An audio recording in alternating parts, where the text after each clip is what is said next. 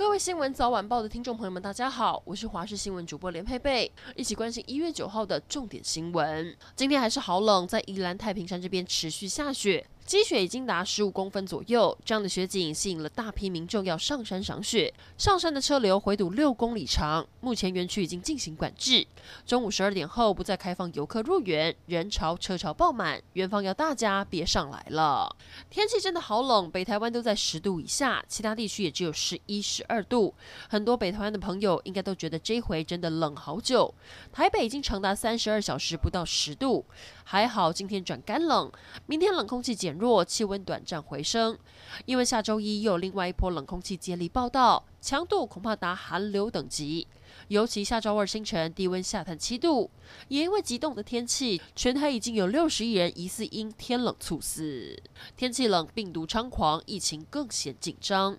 欧洲、英国疫情持续严峻，再加上变种病毒夹击，现在伦敦每三十人就有一人确诊，病床还可能出现短缺。伦敦市长宣告，伦敦已经进入重大事件状态。在此同时，美国已经连七天确诊人数达二十二万。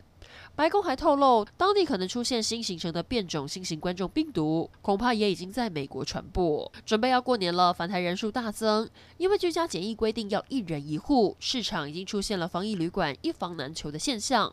对此，不少星级饭店瞄准了居家检疫的家人，推出住房专案，希望可以抢攻防疫住房商机。说到过年，也准备要领年终奖金了。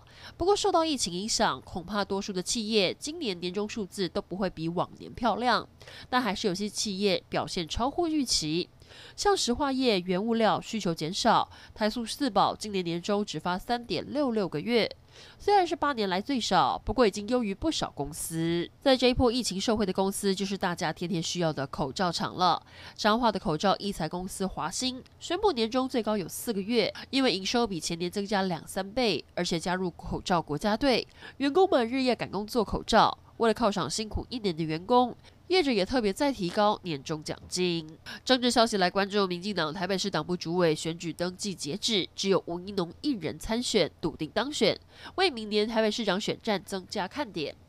曾经跟吴怡农苦战的国民党立委蒋万安表示，不方便评论绿营的家务事，目前只希望做好立委工作。而国民党推出的反来猪进口与公投榜大选两项公投提案，今天开始进行第二阶段联署，蓝营在全国人潮聚集的地方设立联署站。力拼五十天内募集到五十万份连署书。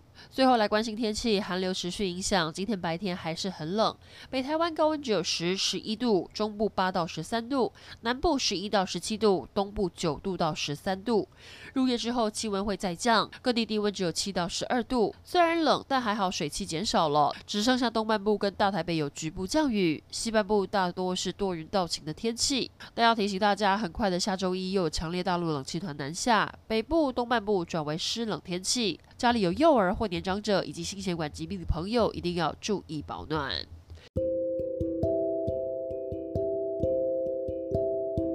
以上整点新闻，感谢你的收听，我们再会。